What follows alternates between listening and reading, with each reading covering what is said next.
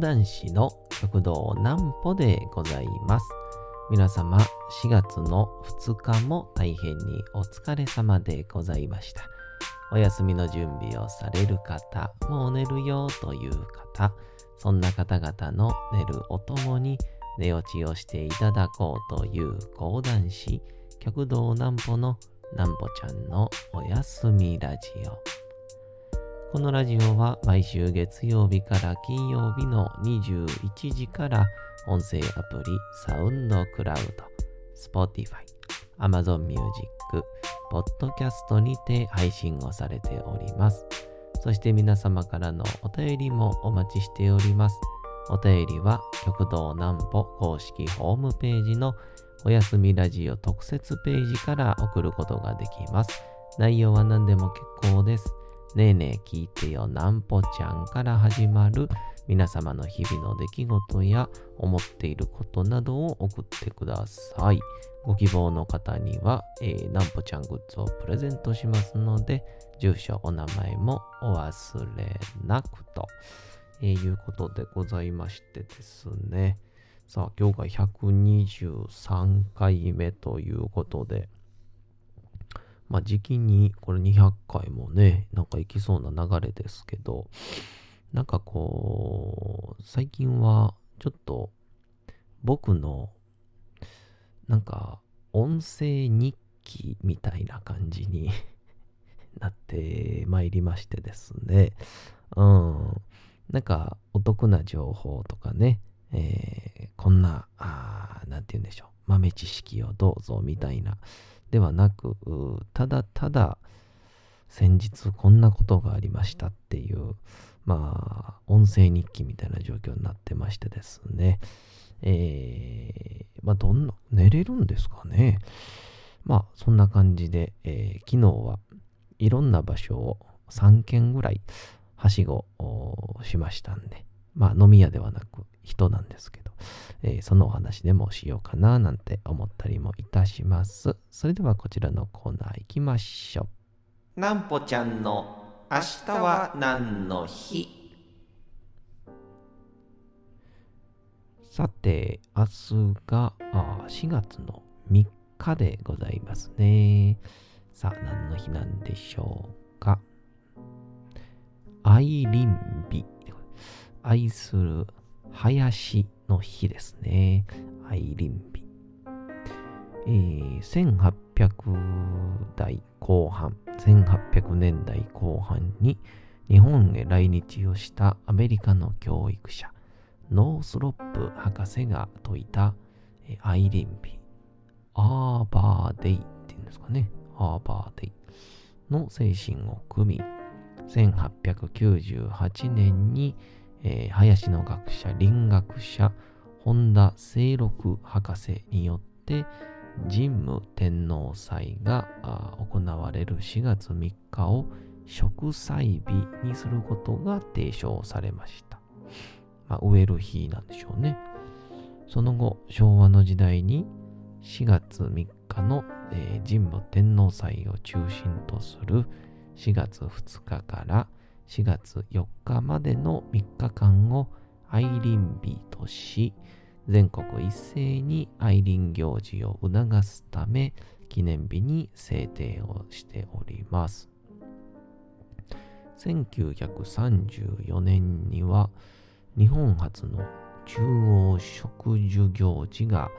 えー、茨城県、えー、筑波山緑山麓の鬼が咲く国有林鬼が咲く国有林で実施されたのをはじめとして、え、現在でも例年4月3日には全国植樹祭の愛林活動が各地で催されているということで。なるほど。こう、生まれがですね、兵庫県の稲美町っていう、まあ、完全に平野だったんで、あんまり山っ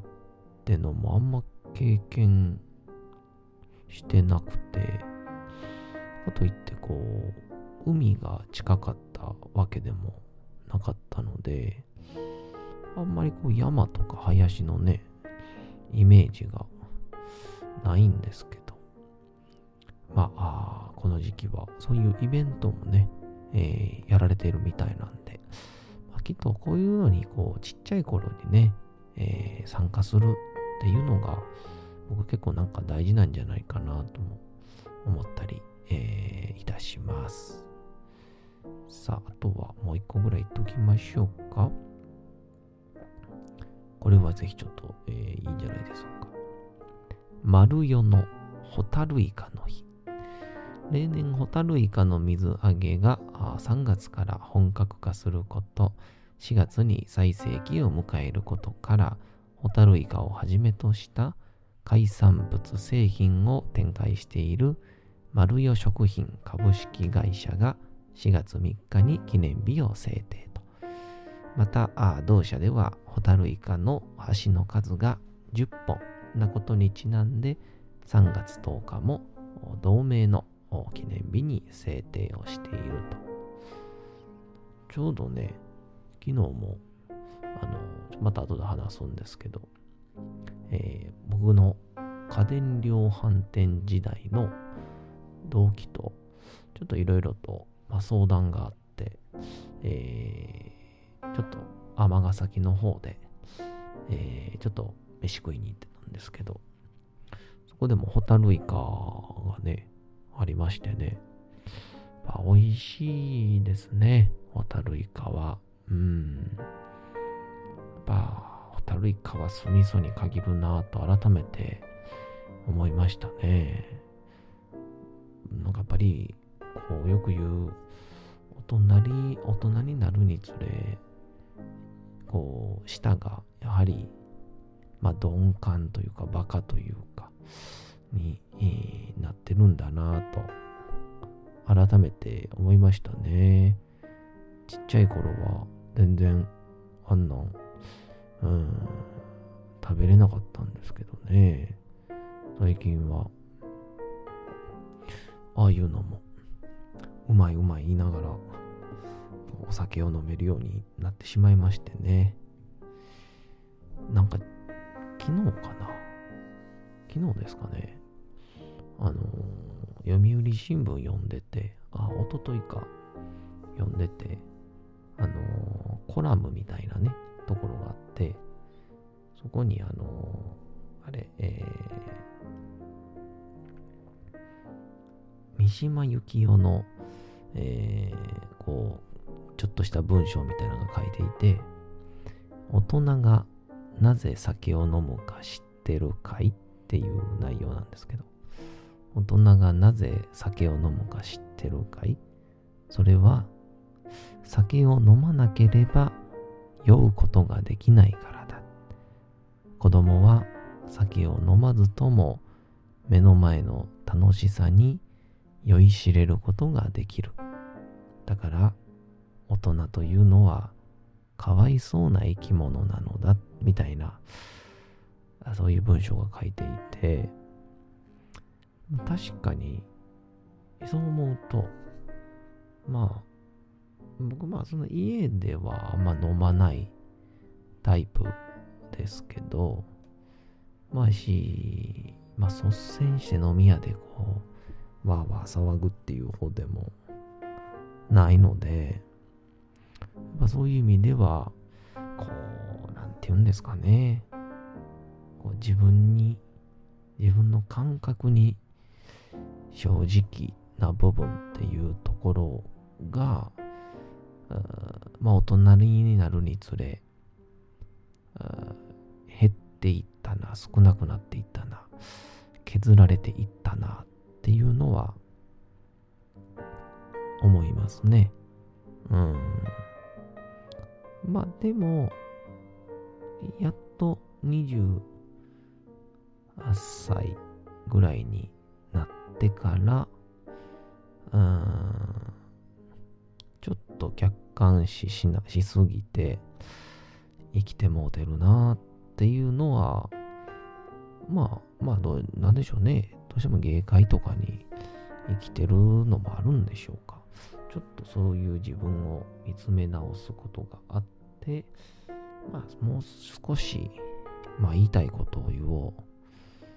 えー、怒るときには怒ろう。まあ、悲しむときには悲しもう。喜ぶときには喜ぼうみたいな、まあ、少し素直さみたいなものがね、えー、持ってもいいんじゃないかなみたいな感じで、ちょっと最近は、えー、ちょっとこう本能的に、えー、現実に負けることがあっても、そんな自分を許してあげようみたいな、絶賛キャンペーン中なんですけどもですね、えー、このなんか酒の話はし始めると止まらない感じもしますんで、これはちょっとそばに置いときたいと思います。昨日ですね、えー、昼間に、えー、木曜寄せというですね、えー、笑福亭淳平師匠が、鶴瓶師匠のお弟子さんの淳平師匠が、えー、この花千鳥亭で毎週行われ、行ってます、えー、木曜寄せの、まあ、配信のお手伝いに、えー、来てま、行きまして、で、まあ、準備師匠と、あとは、えー、昨日は右京師匠ですね。笑福亭右京師匠。そして、えー、コナン亮先生の3名が出演されていて、えー、そこのお手伝いをしまして、で、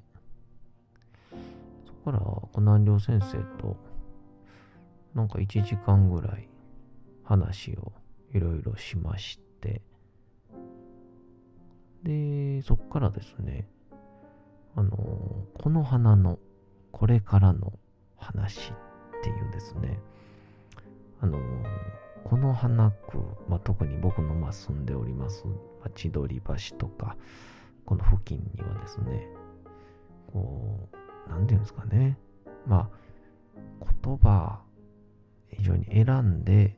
まあ、言うとですね、まあ、変人が多いんですね。うん。まあ、変人と言いましょうか。個性的なね、メンバーが多くてですね、こう、まあ僕もそういう叱り、まあちょっとこう芸人っぽい人であったりとか、まあ、役者さん目指してますとか、あとは画家さんとか、そのうちに一人、えー、ホテル経営をされながら、詩人という肩書きで、えー、頑張ってらっしゃる方が、変口さんという方がね、いらっしゃいまして、で、その方が、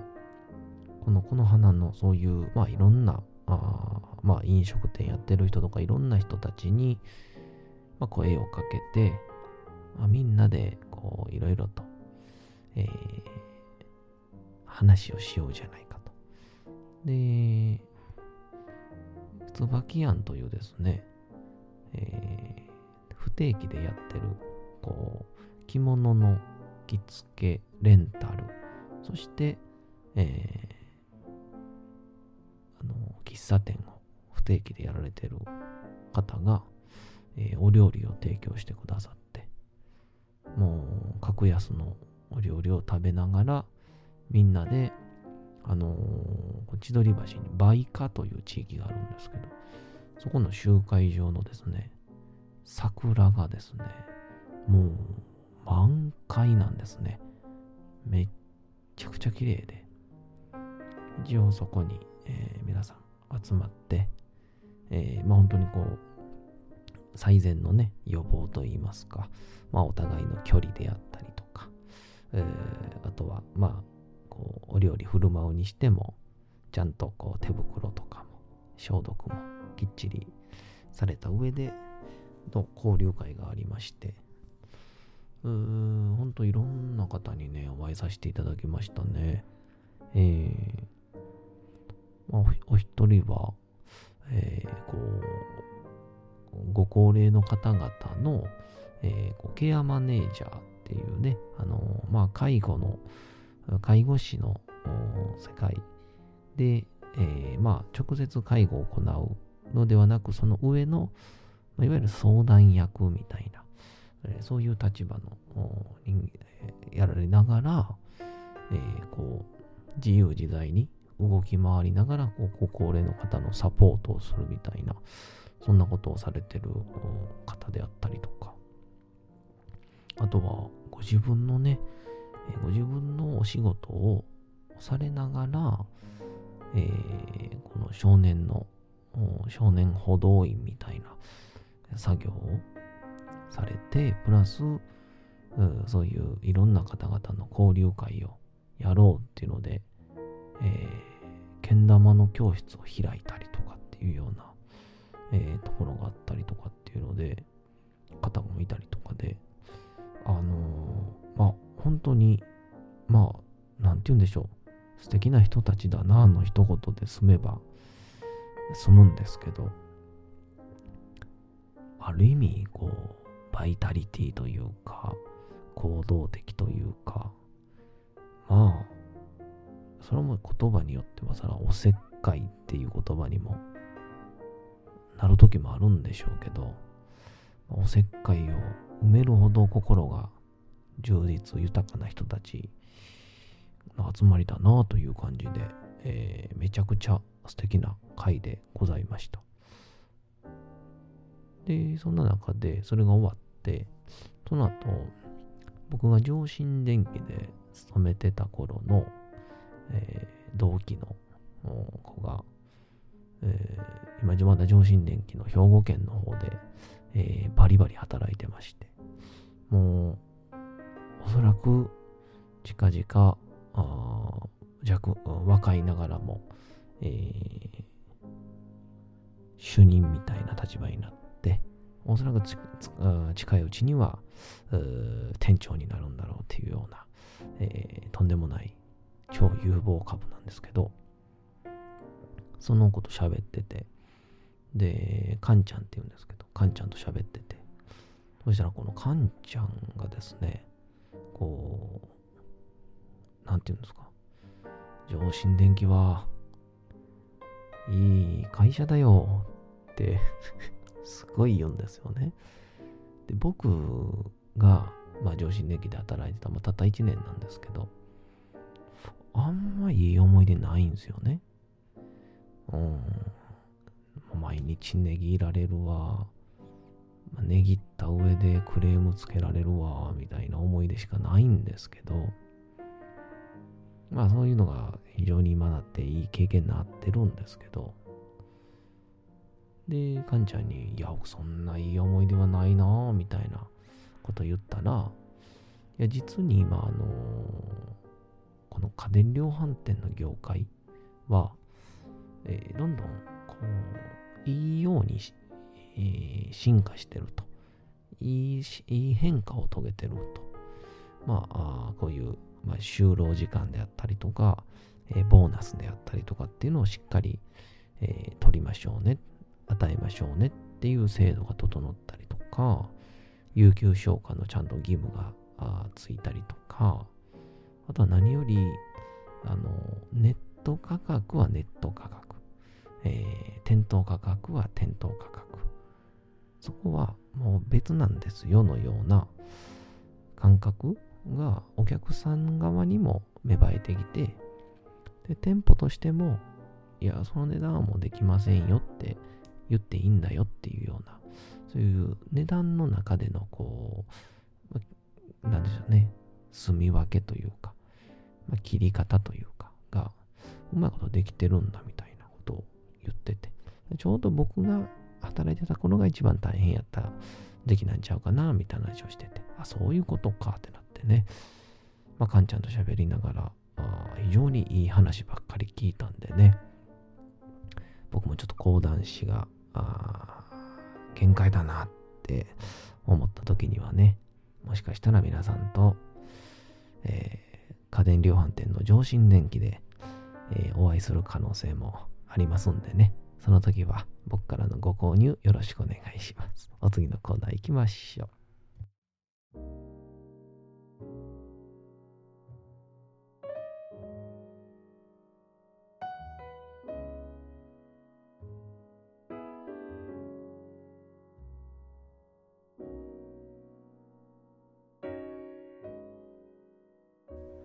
さて、時刻はとうと朗読会の時間となりました。皆様、小さい頃眠れなかった時に、お父さん、お母さん、おじいちゃん、おばあちゃん、お世話になっている方に本を読んでもらった思いではないでしょうか。なかなか眠れないという方のお力に寝落ちをしていただければと、毎日美しい日本語の響きで綴られた様々な物語、小説をお届けしております。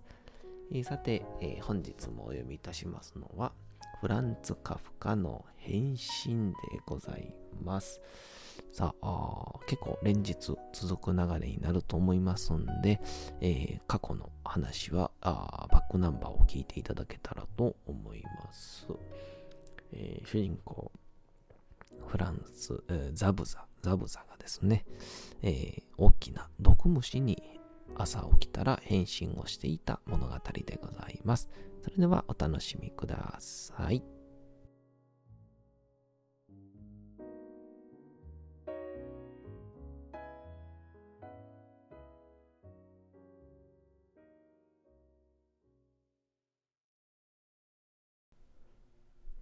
変身フランツ・カフカ原田義人役彼はまた以前の姿勢に戻った。この早起きというのは、と彼は思った。人間を全く薄ばかにしてしまうのだ。人間は眠りを持たなければならない。他のセールスマンたちは、まるでハレムの女たちのような生活をしている。例えば俺がまだ午前中に宿へ戻ってきて、取ってきた注文を書き留めようとすると、やっとあの連中は朝食のテーブルについているところだ。そんなことをやったら、俺の店主が何というか、見たいものだ。俺はすぐさまクビになってしまうだろう。ところで、そんなことをやるのが、俺にとってあんまりいいことでないかどうか、誰にだってわかりはしない。両親のために、そんなことを控えているのでなければ、もうとっくに辞職してしまっているだろう。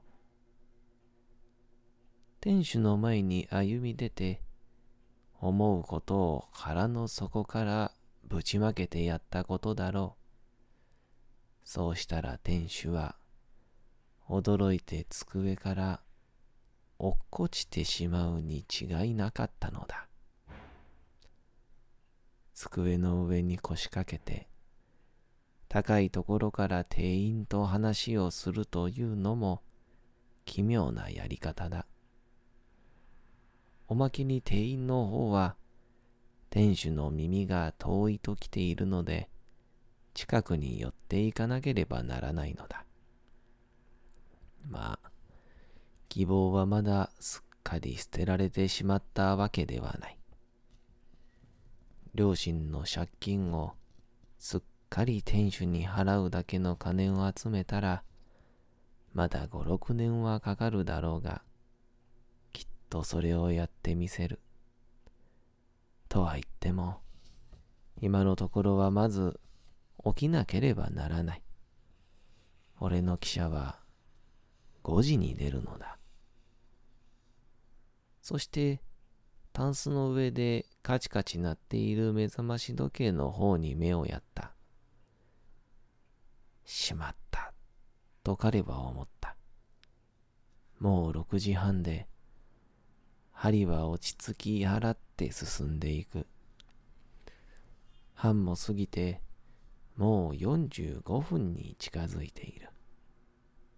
目覚ましが鳴らなかったのだろうか。ベッドから見ても、きちんと4時に合わせていたことが分かった。きっとなったのだ。だがあの部屋の家具を揺さぶるようなベルの音を安らかに聞き逃して眠っていたなんて、こんなことがあり得るだろうか。いや、決して安らかに眠っていたわけではないが、おそらくそれだけに一層ぐっすり眠っていたのだ。だが、今はどうしたらいいのだろう。次の汽車は7時に出る。その汽車に間に合うためには、気違いのように急がなければいけないだろう。そして、商品見本はまだ放送をしていないし、彼自身がそれほど気分が優れないし、活発な感じもしないのだ。そして、たとえ汽車に間に合ったとしてさえ、店主の雷は避けることができないのだ。というのは、店の小遣いは、5時の汽車に彼が乗るものと思って待っていて、彼が遅れを取ったことをとっくに報告してしまっているはずだった。あの男は店主の手先で背骨もなければ分別もない。ところで病気だと言って届け出たらどうだろうか。だが、そんなことをしたらひどく面倒になるし、疑いもかかるだろう。何しろ、グレゴールは5年間の勤めの間に、まだ一度だって病気になったことがないのだ。きっと店主は、健康保険医を連れてやってきて、両親に向かって、怠け者の息子のことを非難し、どんなに異論を立てても、保険医を引き合いに出して、それを遮ってしまうことだろう。